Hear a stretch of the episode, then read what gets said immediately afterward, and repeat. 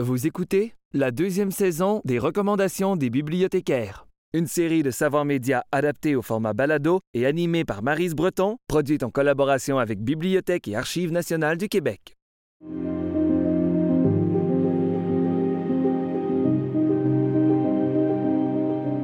Bonjour, je m'appelle Marise.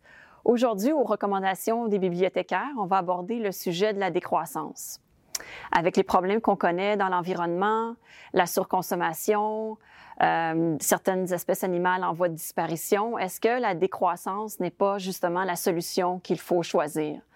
Les suggestions de lecture que je vais vous proposer vont vous aider à vous faire une idée sur le sujet.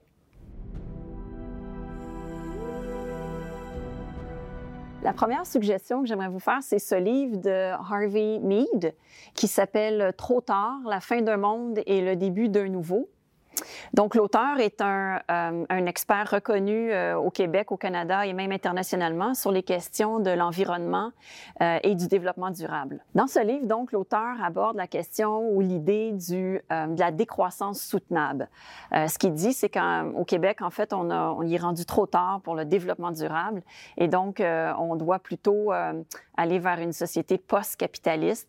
il propose des transformations ou des changements importants pour les milieux du transport, euh, financier, social, économique. Donc, euh, ce livre est une bonne suggestion, introduction sur le sujet, surtout d'un point de vue québécois. Ma deuxième suggestion est cet ouvrage de euh, Serge Mongeau, euh, qui s'intitule S'indigner, oui, mais agir.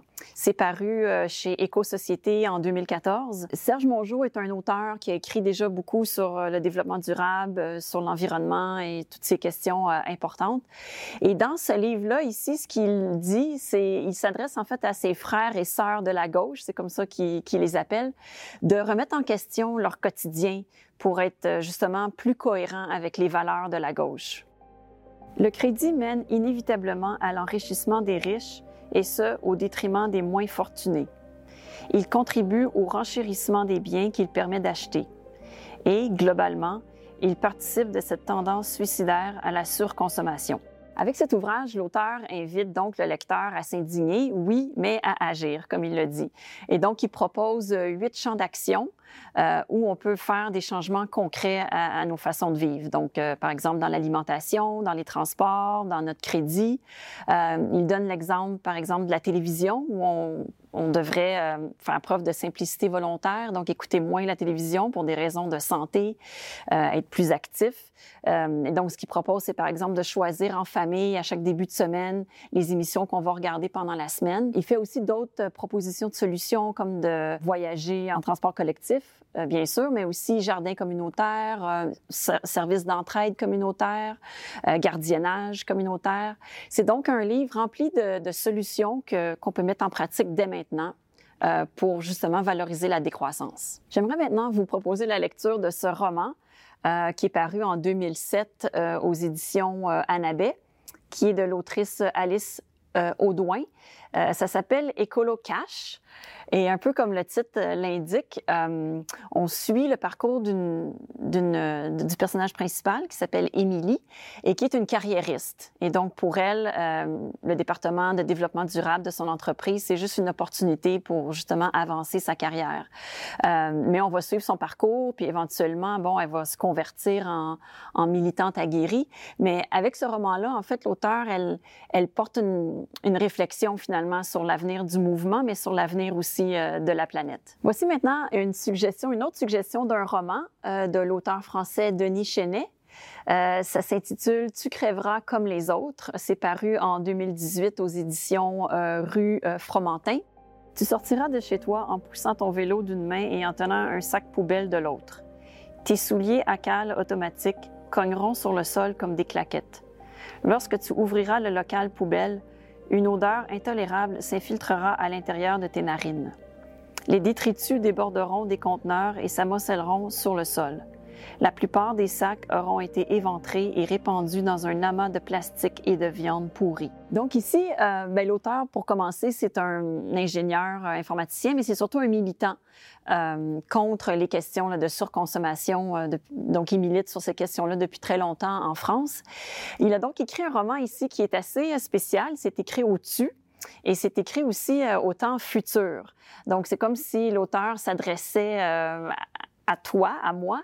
Euh, et ce qu'il raconte, c'est euh, le personnage principal qui va, qui travaille dans une boîte, puis un matin, il sera au travail, puis la machine à café ne fonctionne plus. Et puis là, on n'est pas capable de la réparer parce que toutes les ressources ou toutes les, euh, les pièces qu'on a besoin pour la réparer ne sont pas disponibles. puis petit à petit, finalement, le monde s'effrite carrément.